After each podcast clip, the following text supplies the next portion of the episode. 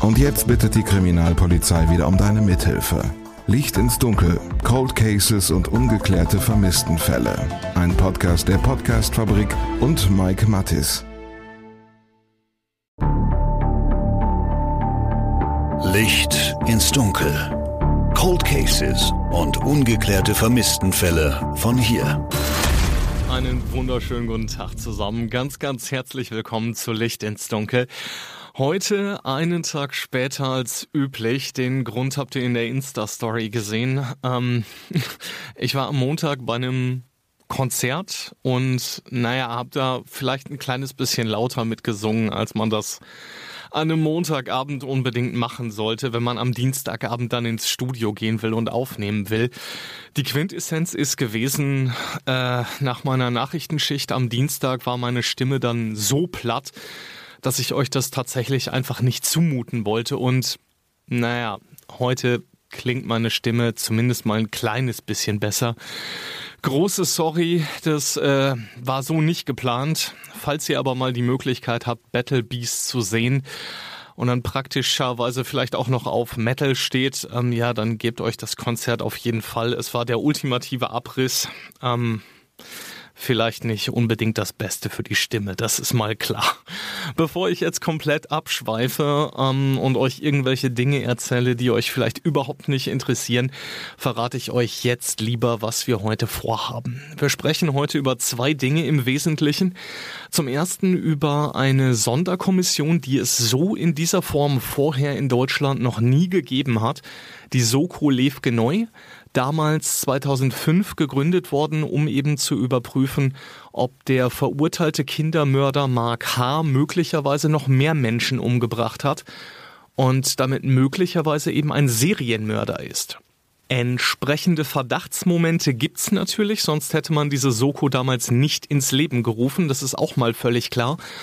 Und das Zweite, was wir heute besprechen, sind die Lehren, die die Ermittler damals aus diesem Fall gezogen haben und die teilweise eben bis heute noch bei der Ausbildung von jungen Polizistinnen und Polizisten eine ziemlich wichtige Rolle spielen.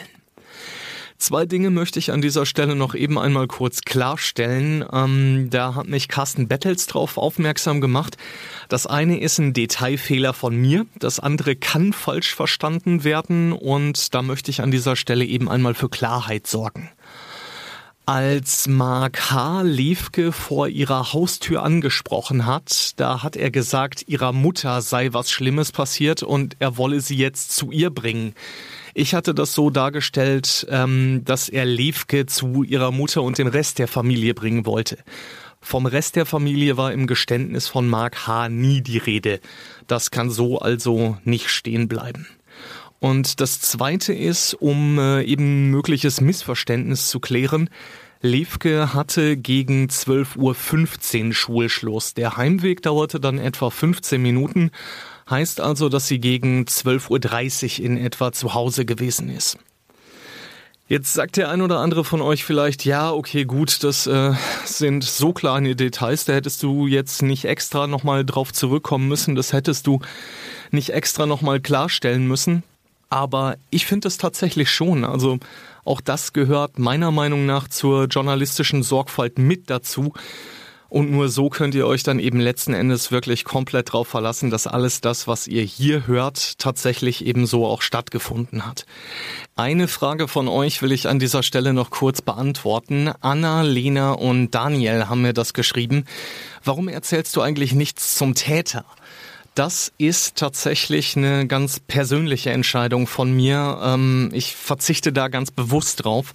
Liegt einfach daran, dass ich einem verurteilten, einem rechtskräftig verurteilten Kindermörder ja nicht unbedingt mehr Aufmerksamkeit schenken will, als unbedingt nötig ist. Heißt natürlich nicht, dass ich mich nicht ausführlich mit ihm auseinandergesetzt habe. Das ist mal vollkommen klar.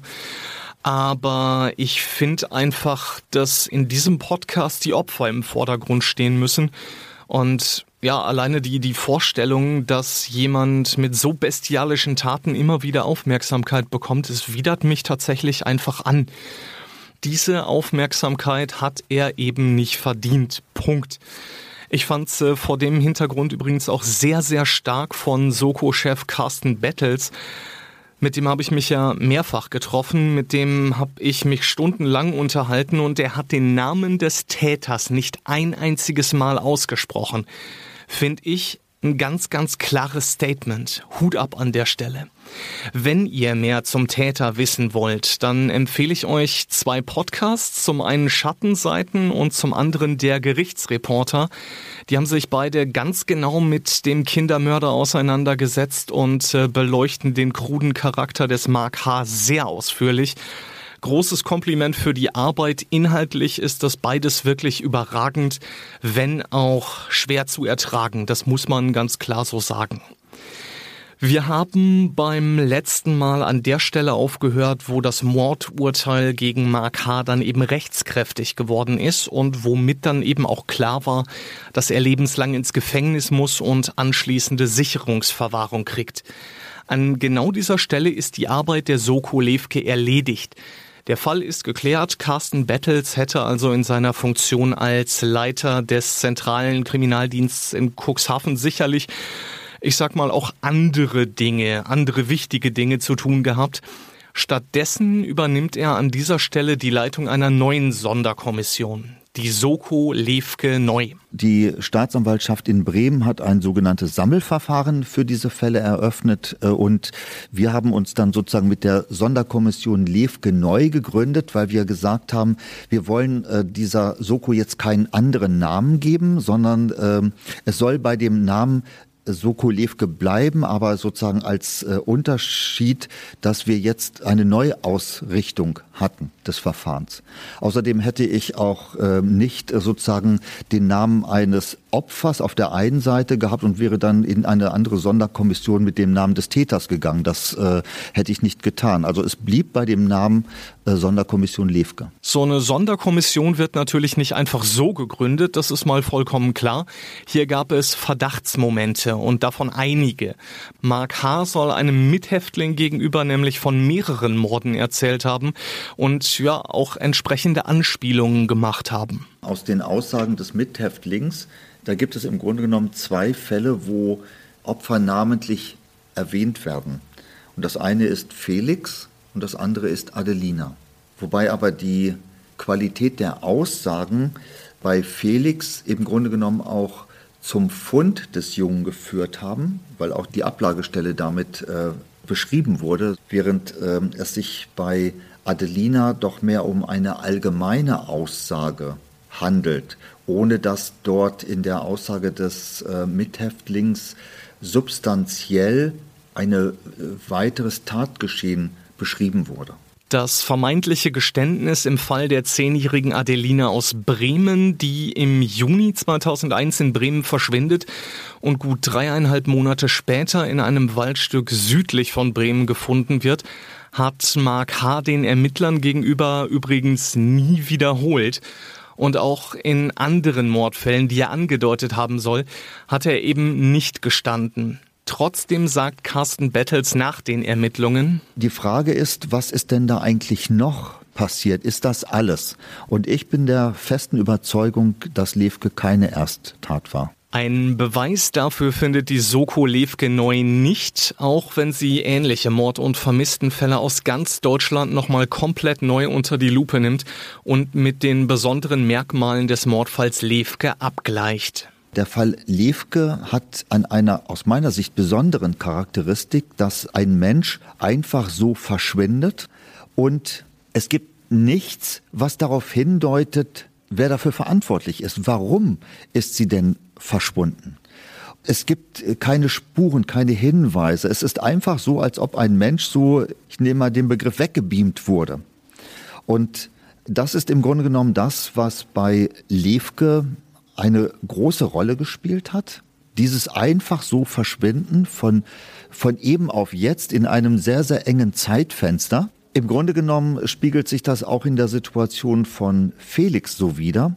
Auch der verschwindet einfach so von null auf nichts, auch noch mit Fahrrad. Also der Junge und das Fahrrad, obwohl es einige Personen ja auch gab, die den Jungen und äh, das Fahrrad äh, gesehen haben wollen, auch bevor er eigentlich verschwand, äh, als er sozusagen einen äh, Bereich durch einen Wald äh, gefahren ist. Und äh, auch der ist einfach so verschwunden und weg. Und äh, wenn ich jetzt äh, das mal so zusammenfasse und sage, das ist eine gewisse Charakteristik, dass ein Verantwortlicher in diesen beiden Fällen in keiner Art und Weise irgendwo in der polizeilichen Ermittlungsakte in dieser allerersten Phase eine Rolle gespielt hat, weil es gar keinen Hinweis auf ihn gab dann ist das zumindest etwas, was man auch für andere Fälle nicht ausschließen kann, um zu sagen, hier sind auch andere Menschen einfach so verschwunden von null auf nichts, einfach weg und man kennt nicht den Grund.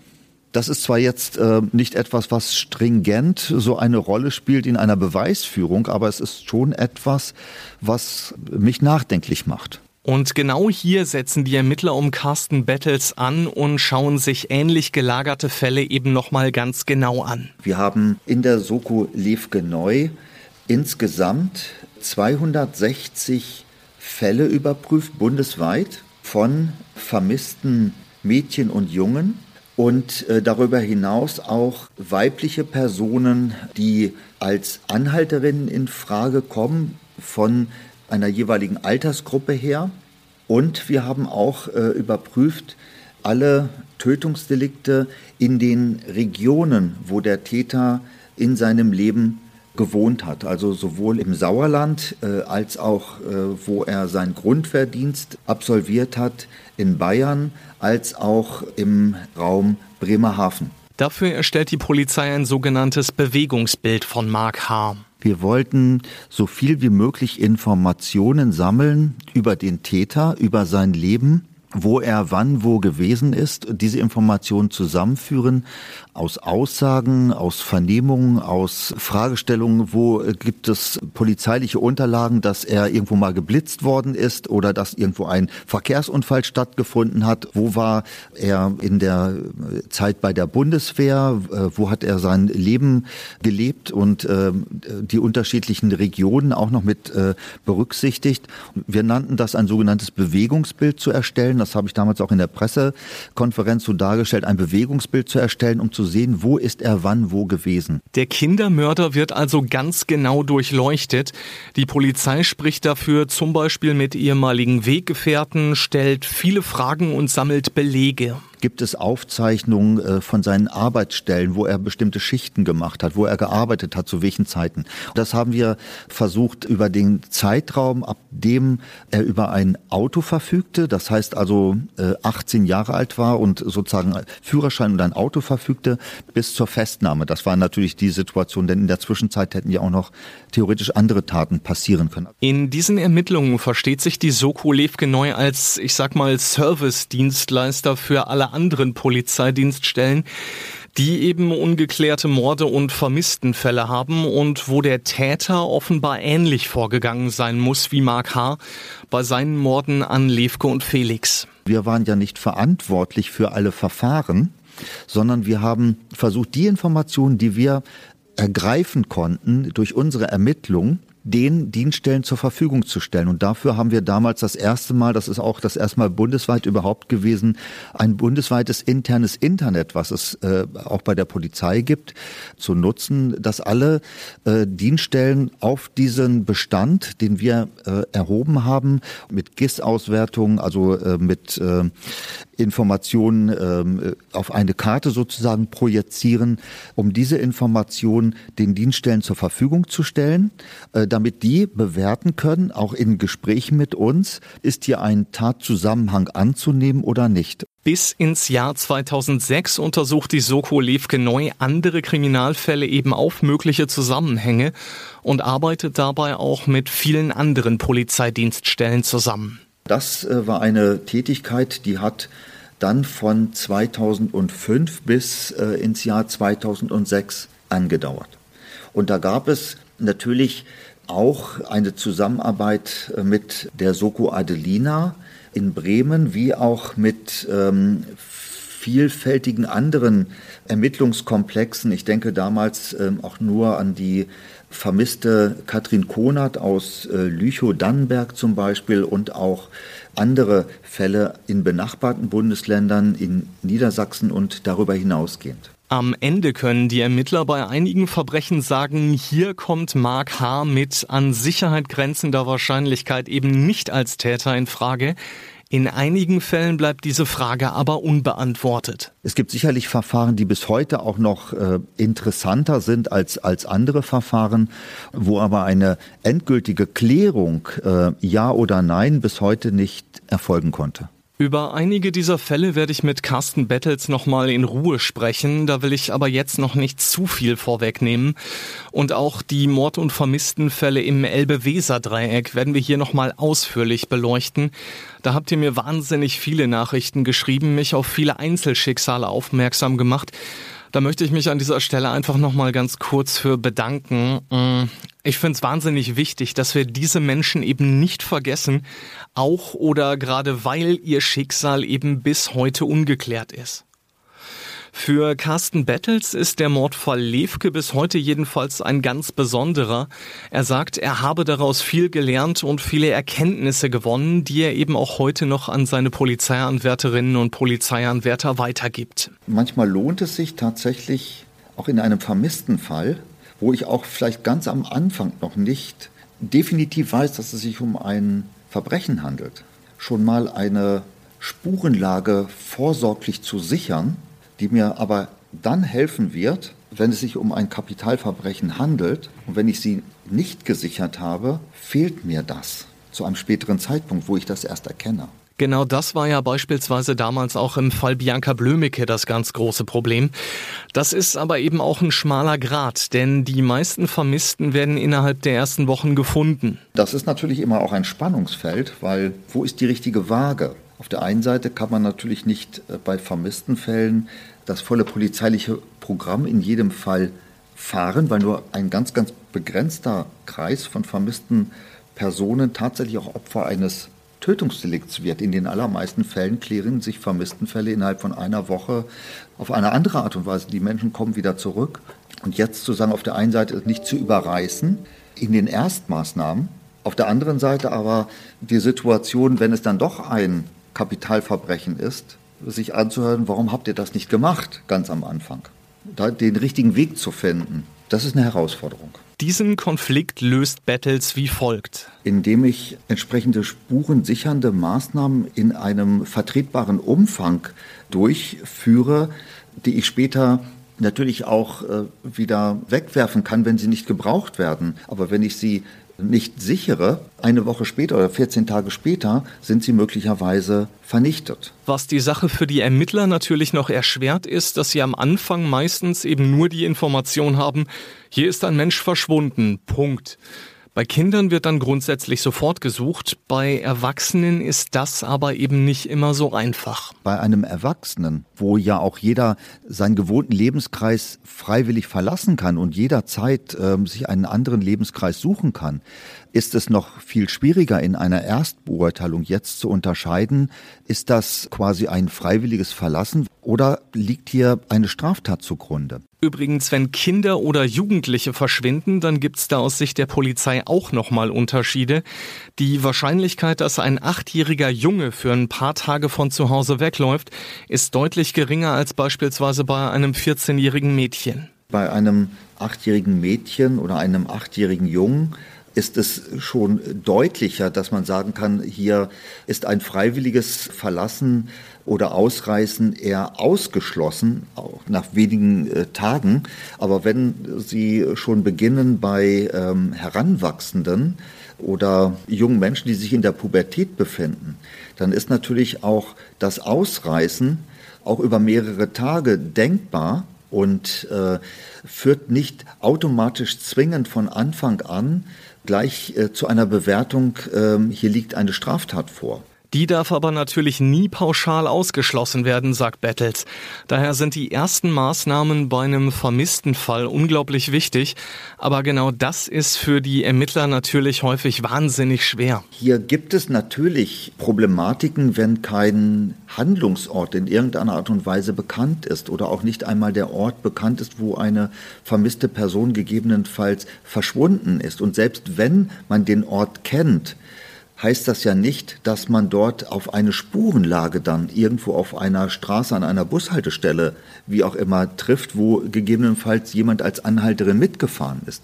Und das ist natürlich dann schon eine Schwierigkeit, hier im objektiven Befund als auch im subjektiven Befund Beweise zu finden in dieser allerersten Phase. Das heißt, hier müssen die Ermittler eben ganz genau hinschauen. Dieses richtige Verhältnis zu finden, und es nicht nur auf einen Bereich zu begrenzen, die, die zu treffenden Maßnahmen oder auf eine, eine Hypothese, da ist jemand freiwillig, hat freiwillig verlassen oder ist jemand ausgerissen, sondern ähm, sozusagen alle Hypothesen und Möglichkeiten einbeziehen mit unterschiedlichen Wahrscheinlichkeiten und zumindest auch eine Straftat immer mitschwingen zu lassen.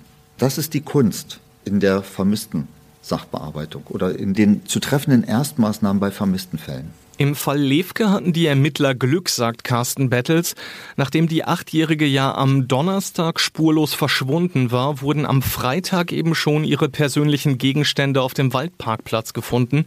Und damit stieg eben die Wahrscheinlichkeit, dass es sich hier um ein Verbrechen handelt, wahnsinnig stark an. Jetzt war der Sachverhalt bei Lewke natürlich eine Situation, dass wir bei einem vermissten achtjährigen Mädchen natürlich Sofortmaßnahmen getroffen haben in einem großen Umfang. Das ist klar. Und wir hatten auch eine relativ günstige Situation quasi einen Tag nach dem Verschwinden des Mädchens durch den zufälligen Fund Teilen der Bekleidungsgegenstände und ihres Schulranzens, äh, ungefähr 30 Kilometer vom Verschwindeort entfernt und der Feststellung, äh, dass das Mädchen diese Gegenstände da nicht alleine hat ablegen können.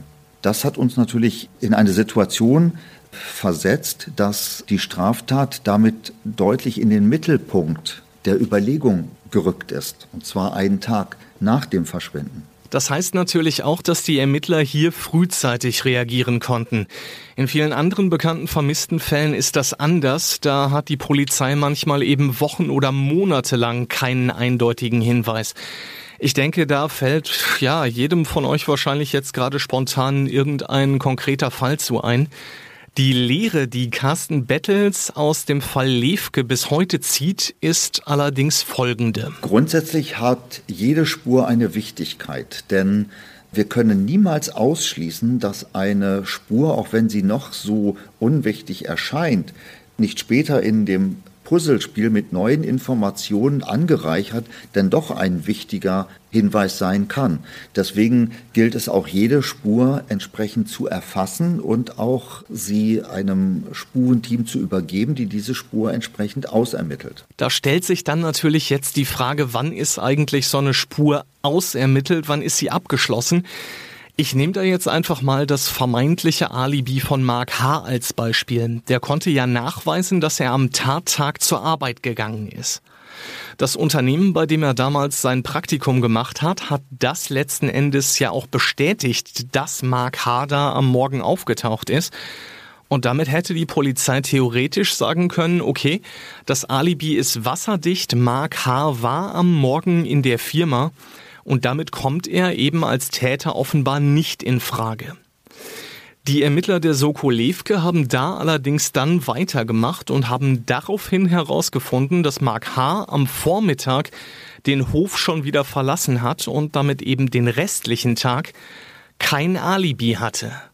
Das wäre allerdings nie herausgekommen, wenn die Polizei da vorher schon den Haken dran gemacht hätte und sich mit der Bestätigung des Unternehmens quasi, ja, ich sag mal, zufrieden gegeben hätte. Jede Ermittlungsspur muss ausermittelt werden. Das äh, ist ein ganz wichtiger Punkt und insbesondere auch, dass man sie so weit ausermittelt, dass man mit einem guten Gewissen sie abschließen kann, dass sie nicht die Spur ist zum Täter. Denn es ist natürlich fatal, wenn eine Spur abgeschlossen wird mit einem Ergebnis, dass sie keinen Bezug zum Täter hat, sich hinterher aber gegebenenfalls herausstellt, dass es doch einen Bezug gibt. Und äh, diese Spur ist dann natürlich abgeschlossen und weg in den abgeschlossenen Spuren und gerät aus dem Blickwinkel heraus. Deshalb ist es natürlich sehr, sehr wichtig, diese Ermittlungsspuren auch äh, sehr gut zu bewerten. Nicht nur nach dem Zwei-Augen-Prinzip, sondern auch, dass mehrere draufschauen und diese Spur unabhängig voneinander zu einem Abschluss bringen. Schauen wir uns jetzt nochmal die einzelnen Maßnahmen an, die die Ermittler damals getroffen haben. Da waren ja auch einige bei, die jetzt nicht so in jedem Polizeihandbuch stehen. Dazu sagt Carsten Battles im Nachhinein. Es lohnt sich manchmal Dinge zu machen, polizeiliche Maßnahmen zu treffen, diese Vergleichsbekleidung zu besorgen. Das ist jetzt keine Standardmaßnahme, wo man sagen kann, das wird in jedem Fall genauso gemacht, wie ich das jetzt schildere. Es setzt ja auch voraus, dass ich auch noch weiß, wo ich die Bekleidung her habe oder wie auch immer. So und äh, fünfmal um die Ecke gedacht muss man ja auch sehen, wofür kann ich die gebrauchen von der Zielrichtung her und ich muss die Maßnahmen auch darauf ausrichten. Und letztlich aber ist der entscheidende Punkt, dass ich nicht absehen konnte, was das für einen Folgezug hat, nämlich mit dem Fund und diesem Anruf. Und das ist manchmal, wo ich sage, Mensch, man kann das Glück versuchen, auch rauszufordern. Wenn wir das nicht gemacht hätten, diese Maßnahme, nicht getroffen hätten, dann hätten wir auch diesen Folgezug nicht ausgelöst mit dieser schnellen Identifizierung. Das zweite Beispiel wäre dann eben die Aktion nach dem Leichenfund, bei dem die Ermittler ja rund um den Fundort alle Äste abgeschnitten haben und dann eben auch genau untersucht haben. Insgesamt konnten wir zum damaligen Zeitpunkt die Wirkung nicht abschätzen und das Alltagsgeschäft lief eben weiter. Insgesamt lässt sich aber durchaus feststellen, dass äh, diese Maßnahmen auch Wirkung auf den Täter gehabt haben, dass auch der Täter diese Maßnahmen verfolgt hat und dass ihn das auch in seinem Handeln zu einem späteren Zeitpunkt dann beeinflusst hat. Und zwar so weit, dass Mark H. dann eben wegen dieser unkonventionellen Aktion der Ermittler am Ende den entscheidenden Fehler gemacht hat. Daraus hat Carsten Battles natürlich auch seine Lehren gezogen, die er heute noch weitergeben kann. Es lohnt sich in jedem Fall, auch bei einer zunächst objektiv schwachen Beweis- oder Spurenlage in einem vermissten Fall oder einem Tötungsdelikt, auch diese Ermittlungen weiterzuführen und hartnäckig am Ball zu bleiben, um es dann doch zu erreichen, dass ein Täter dafür noch zur Verantwortung gezogen wird und dass man darin nicht nachlassen sollte, auch über viele Jahre noch. Cold Case ist hier natürlich das Stichwort. Und an dieser Stelle kommen dann eben wir Medien ins Spiel. Ganz egal, ob es jetzt die Lokalzeitung ist oder Aktenzeichen XY. Für Carsten Battles ist hier eben wichtig, alle Möglichkeiten eben auch auszuschöpfen. Aktuellstes Beispiel ist da wahrscheinlich die EG Görde der Polizeiinspektion Lüneburg. Die hatte ja in den Medien kommunizieren lassen, dass sie nach einem alten Telefonbuch mit Hamburger Nummern sucht um so eben herauszufinden, zu wem eine bestimmte Rufnummer gehört, die damals gefunden worden ist. Und innerhalb kürzester Zeit hat die Polizei in Lüneburg dann mehr als 150 Angebote und Hinweise gekriegt. Ich weiß nicht, ob das so schnell gegangen wäre, wenn die Ermittler eben nicht über die Medien den Kontakt zur Öffentlichkeit gesucht hätten. Aktenzeichen XY ist da natürlich immer wieder ein wahnsinnig gutes Beispiel. Viele Hinweise bekommen die Ermittler logischerweise eben auch dadurch, dass die Fälle da in der ZDF-Sendung vorgestellt werden. Rudi Zern ist in einem Interview mal gefragt worden, welcher der vielen Fälle, die er über die Jahre begleitet hat, sei ihm denn am meisten unter die Haut gegangen und da hat er den Kollegen vom Redaktionsnetzwerk Deutschland im Juni 2022 eben den Fall Levke genannt. Er hat gesagt, der habe ihn sehr berührt zumal die Darstellerin im Film ja Levke quasi zum Verwechseln ähnlich gesehen habe. Da hätte er häufig dran denken müssen. So, ihr Lieben, das soll's gewesen sein für heute. Ähm, über die einzelnen Fälle, die sich die Soko Levke neu angeschaut hat, werden wir dann demnächst hier noch sprechen. Da laufen im Hintergrund schon die ersten Gespräche. Wann es soweit ist, kann ich allerdings jetzt noch nicht sagen. Das gilt übrigens auch für die noch ungeklärten Mord- und Vermisstenfälle im Elbe-Weser-Dreieck. Auch da habe ich schon mal die Fühler ausgestreckt.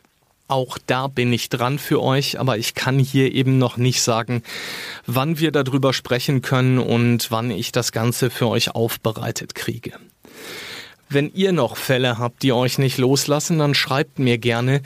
Ich schaue dann einfach mal, was sich da machen lässt. Ähm, das gilt natürlich auch für euer Feedback. Auch das könnt ihr mir sehr, sehr gerne schreiben. Wenn ihr Meinungen zu den Fällen habt, auch dann immer gerne her damit. Entweder per Mail post at lichtinsdunkel-podcast.de oder über Insta Licht ins Dunkel Podcast, ein Wort zusammengeschrieben. Das packe ich euch aber auch alles nochmal in die Show Notes.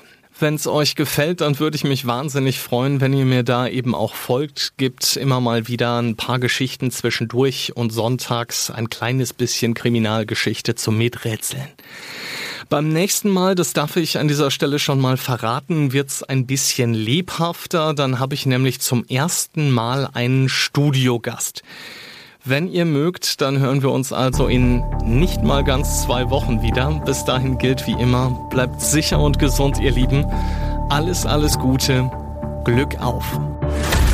Licht ins Dunkel. Cold Cases und ungeklärte Vermisstenfälle von hier. Eine Produktion von Mike Mattis und der Podcastfabrik. Ein Blutbad an Heiligabend in Gütersloh, ein Giftmord in Bielefeld oder ein Femizid in Preußisch-Oldendorf. Die schlimmsten Verbrechen passieren unmittelbar vor unserer Haustür. Im Podcast Ostwestfälle gehen wir den Verbrechen auf die Spur. Wir sprechen mit Strafverteidigern, mit Journalistinnen und Journalisten, die die Fälle Monate, teilweise sogar jahrelang begleitet haben. Ostwestfälle, der True Crime Podcast der Neuen Westfälischen. Jetzt auf nw.de und überall, wo es Podcasts gibt.